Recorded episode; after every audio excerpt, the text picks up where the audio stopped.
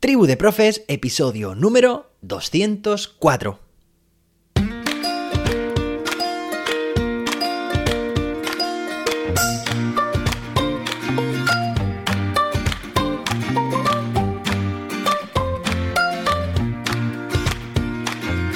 Hoy es jueves, día 27 de octubre de 2022. Hoy celebramos el Día Mundial del Patrimonio Audiovisual, el Día Mundial de la Terapia Ocupacional. Espero que me aguante la voz todo el episodio porque como podrás escuchar no la tengo al 100% y hoy quiero dedicar este episodio a mi amigo Víctor. Víctor a los 23 años ya era licenciado en psicología, licenciado en periodismo, licenciado en antropología y realizando su tesis doctoral. Fijaos que yo venía, porque empezamos a trabajar juntos allá por los... cuando teníamos 17, 18 años, y yo venía de estudiar, y de lo que soy, ¿no? También ingeniero de telecomunicaciones. Empezamos a crear proyectos juntos durante casi 15 años, hasta los 30 y pocos, estuvimos creando y llevando a cabo más de 100 proyectos, algunos de los cuales ganaron premios, nos seleccionaron para, para varias, varios certámenes, pero quiero deciros que algunos de los proyectos incluso casi casi estuvieron a punto de ser proyectos multimillonarios. Aplicaciones como lo que hoy en día se conoce como Just Eat o Uber o bien también redes sociales como TikTok o Instagram. Ya hace unos 15 años que empezamos a crearlas, diseñarlas, eh, implementarlas de forma técnica también, porque como os digo yo, llevaba la parte de la programación. Y fijaos por qué nuestras vidas o profesionales se cruzaron por completo y él, empezando de una parte mucho más humanística, eh, al final ha acabado siendo ingeniero. Él ahora trabaja para una empresa alemana y otra también de Japón. Él ahora trabaja con técnicas de inteligencia artificial, bueno, es un gurú, un fuera de serie en su campo y yo crucé mi vía, eh, mi carrera profesional por completo hacia dónde? Hacia aquí, donde estáis vosotros, en el mundo educativo. Bueno, eh, me encantaría algún día incluso invitarle a este programa y también que, que nos cuente y hablaros también de todos esos proyectos que casi, casi nos hacen Mm, millonarios o billonarios, quién sabe con B. Bueno, hoy tenemos un episodio muy interesante porque hace dos días eh, estuvimos hablando, resumiendo la LOMLOE, y ayer hablando de la evaluación competencial.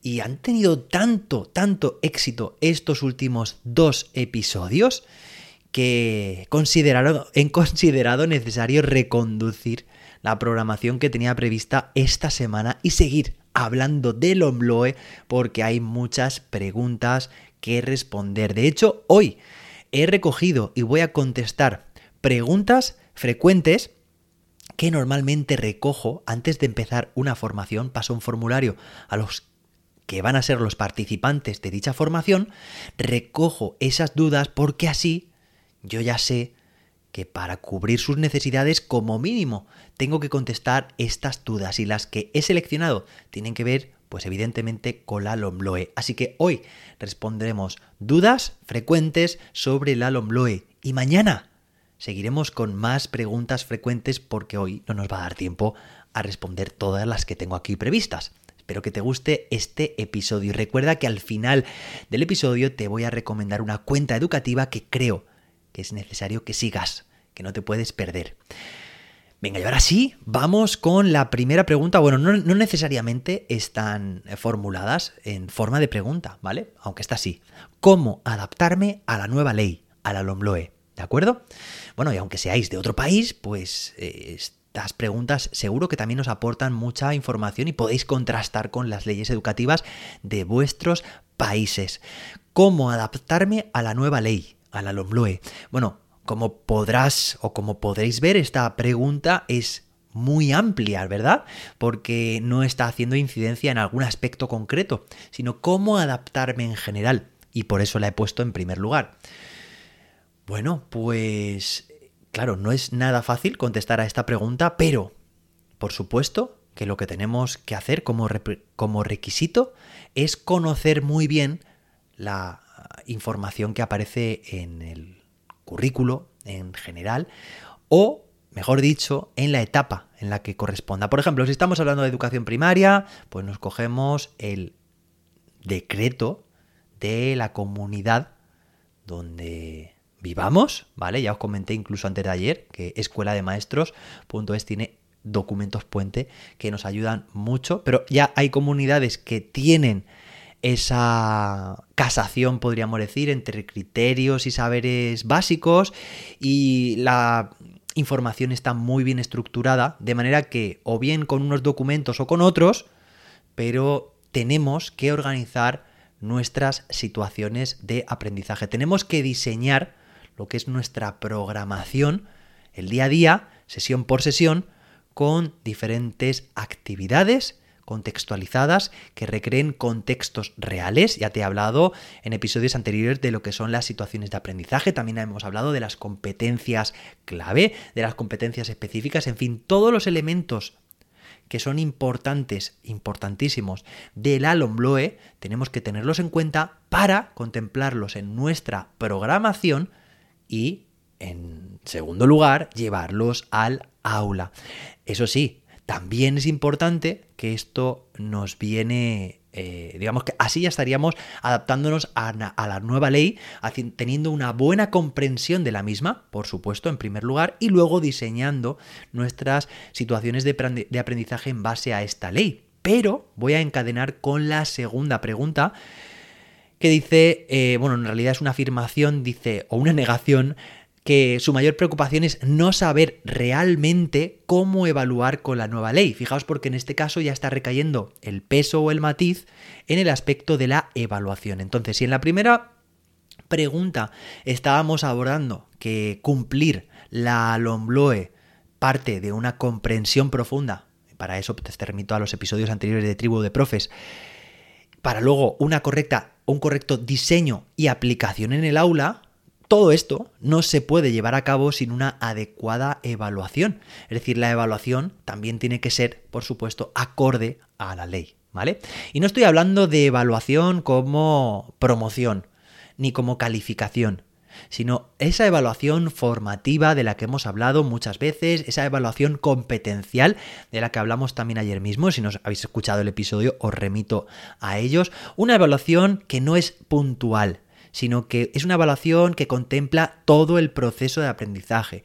Yo, por ejemplo, pues ayer estaba en clase y sabía que antes de terminar la sesión yo debía registrar por observación directa cuál era, o sea, cuál era el grado de adquisición de un determinado criterio de evaluación de mi alumnado dentro de matemáticas.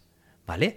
Bueno, pues yo me propongo ese criterio y ese objetivo de registrar de forma sistemática en mi cuaderno del profesor, en realidad utilizo una hoja de cálculo para estos menesteres, entonces fijaos porque mi punto de mira está en observar la competencia de mi alumnado en determinado aspecto, que es el criterio de evaluación, que yo además, antes de empezar, o mejor dicho, en el primer momento, cuando estoy empezando la sesión, lo que hago también es compartir con ellos ese criterio de evaluación para que sean conscientes de lo que se les va a requerir durante la sesión, ¿de acuerdo?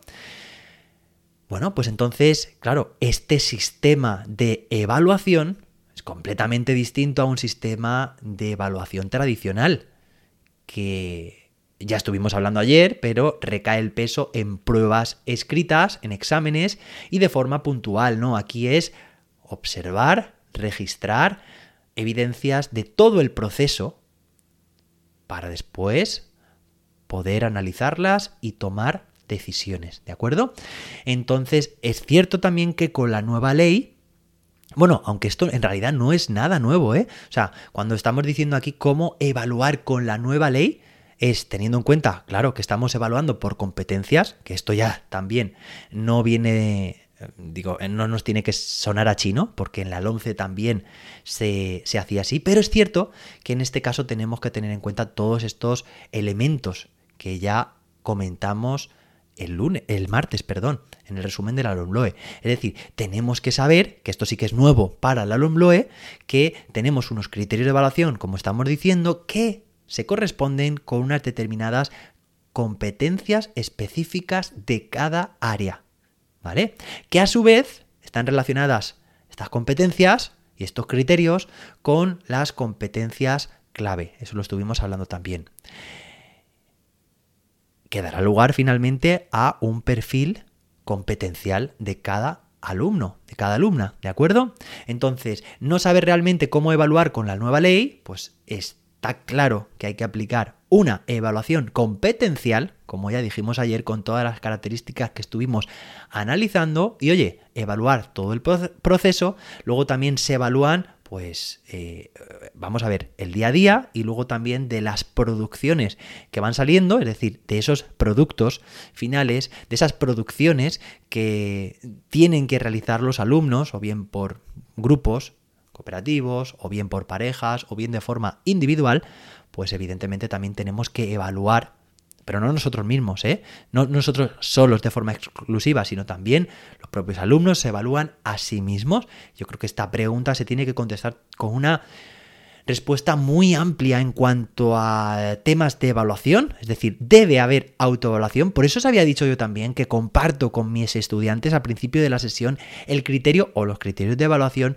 que se van a poner en juego en esa sesión. De manera que son ellos mismos los que se están evaluando autoevaluación y son ellos mismos también los que unos a otros se están coevaluando en la medida en la que yo estoy intentando poner a prueba esos criterios de evaluación de otros estudiantes y están comprobando también cómo se evalúa a otros o incluso también les hago partícipes para que se evalúen entre sí. Eso es muy potente y fijaos porque no caemos en una heteroevaluación exclusiva, sino que también evaluación con la nueva ley recae el peso en que son o tenemos que aplicar la modalidad de heteroevaluación, pero también autoevaluación y heteroevaluación. Una evaluación además también formativa, como sabéis, una evaluación continua, cumpliendo todo esto que hemos comentado, competencial, continua y de esta forma estaremos cubriendo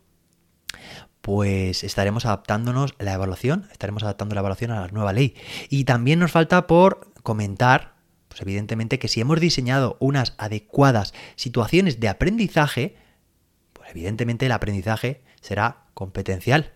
Era el otro criterio también que es necesario que tenga la evaluación. ¿De acuerdo? Entonces, Creo que queda clara esta pregunta. Vamos a pasar para la siguiente, establecer cómo establecer unos criterios de evaluación acordes con la nueva ley. ¿Vale? La pregunta es esa, ¿cómo establecer unos criterios de evaluación acordes a la nueva ley? Y aquí yo creo que esta pregunta eh, no está del todo bien formulada, pero fijaos porque cuando se recoge información antes de una formación, es normal que haya preguntas que ni siquiera estén bien formuladas. Mm, pero luego, durante la formación, pues está claro que se lee la, pregunta y ya queda clara cuál ha sido la mala interpretación de, la misma, ¿vale? O de, formularla, mejor dicho. Entonces, los criterios de evaluación no es que los tengamos que establecer nosotros, como tal, ¿vale? Eh, ya están establecidos por los diferentes documentos legales, ¿no? En este caso los decretos, pero sí que es cierto, y aquí quiero hacer hincapié, oye, la LOMLOE, a través de la ley orgánica, de los reales, del Real Decreto, bueno, los de etapa, cada etapa, y los decretos, al final nos aporta una información lo más concreta posible para nuestro entorno más cercano de trabajo, ¿vale? En este caso, en España, por comunidades autónomas. Pero no debemos ignorar que los centros y los equipos de docentes de cada centro tenemos no solamente la posibilidad, sino el derecho de concretar todavía más los criterios de evaluación. Es decir, puede ser que un criterio de evaluación lo sigamos viendo todavía un poco genérico, pues podemos desglosarlo en varios subcriterios de evaluación. Puede ser que un criterio de evaluación lo consideremos dentro del ciclo más apropiado para trabajarlo en el segundo nivel del ciclo que en el primero, o viceversa, y nosotros los secuenciamos. Nosotros los filtramos, les damos más peso a unos que a otros, y como decimos, que al final tenemos que adaptarlos a nuestra realidad. Y puede ser que nosotros modifiquemos un criterio de evaluación precisamente para eso, para cubrir mejor nuestras necesidades y ese nivel de concreción muchas veces se nos, se nos pasa y creemos que no, que tenemos que adaptar nuestras clases a la LOMLOE, fijaos lo que voy a decir ahora mismo, tambores sonando, cuando eh, sería más bien al contrario, ¿vale? Es en nuestro contexto el que manda y es el que el que rige esa adaptación que debemos hacer de la LOMLOE. Entonces, ¿cómo establecer unos criterios de evaluación? No es que los tengamos que establecer, pero sí que tenemos un margen de maniobra para mm, filtrarlos, para seleccionarlos, para darles más peso a unos que a otros, eh, que es otra pregunta también que vamos a responder ahora a continuación. La siguiente pregunta dice la preparación de pruebas, estos son inquietudes, ¿vale? Me preocupa la preparación de pruebas de evaluación competenciales, ¿vale? se refiere a pruebas de evaluación escritas y que sean competenciales.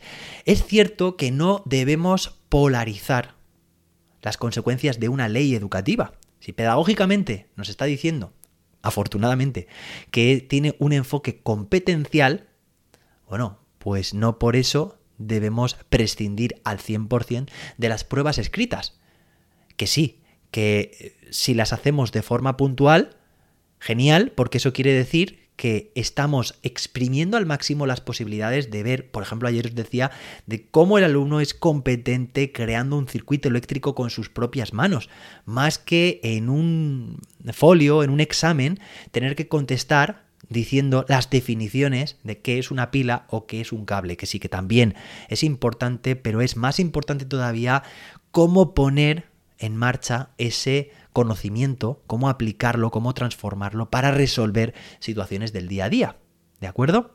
Entonces, pruebas escritas no mm, debe ser el común denominador de nuestras situaciones de aprendizaje. Hay muchas formas y más ricas y variadas y más útiles para demostrar la competencia de las diferentes asignaturas. Pero también es eh, adecuado, también puede ser aconsejable en determinados momentos, de forma puntual, hacer una prueba escrita. ¿Y cómo tener una prueba competencial? Bueno, pues te remito a lo fácil, a que busques las pruebas que ya hay hechas y que además también están hasta resueltas, que ya están, que son competenciales.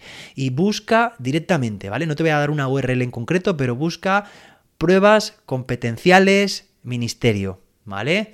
Eh, si quieres afina más por etapa o por asignatura, pero encontrarás una batería gratuita en su mayor parte de pruebas de este estilo que ya están creadas y validadas por otros profesionales de la educación, ¿vale? Y en determinado momento puede estar bien también utilizarlas, ¿de acuerdo?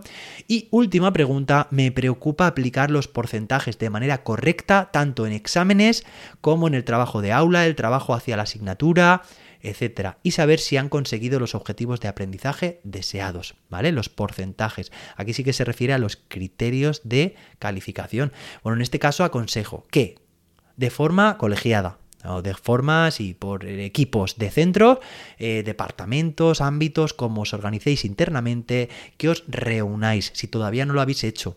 Y, por ejemplo, para matemáticas, veis todas las competencias específicas. Por ejemplo, hay 8 en primaria, y los criterios de evaluación, 30. ¿Vale? Y justifiquéis la ponderación que hay en cada uno de esos criterios. Luego, en el día a día, eh, el día a día va a estar compuesto por situaciones de aprendizaje, en las cuales se va a evaluar esos criterios de evaluación. Entonces, aunque este tema lo dejo también para la semana que viene porque os voy a traer aquí, spoiler, un invitado gran experto en LOE y en otros temas también, metodologías activas.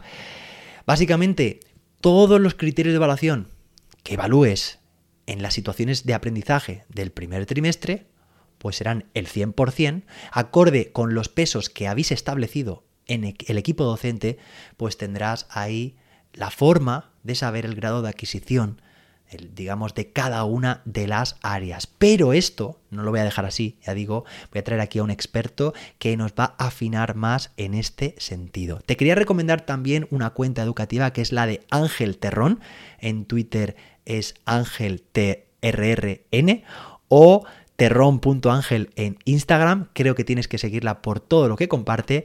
Espero que te haya gustado este episodio. Nos escuchamos mañana jueves, no, mañana viernes con más preguntas Lonbloe. Hasta entonces, que la innovación te acompañe.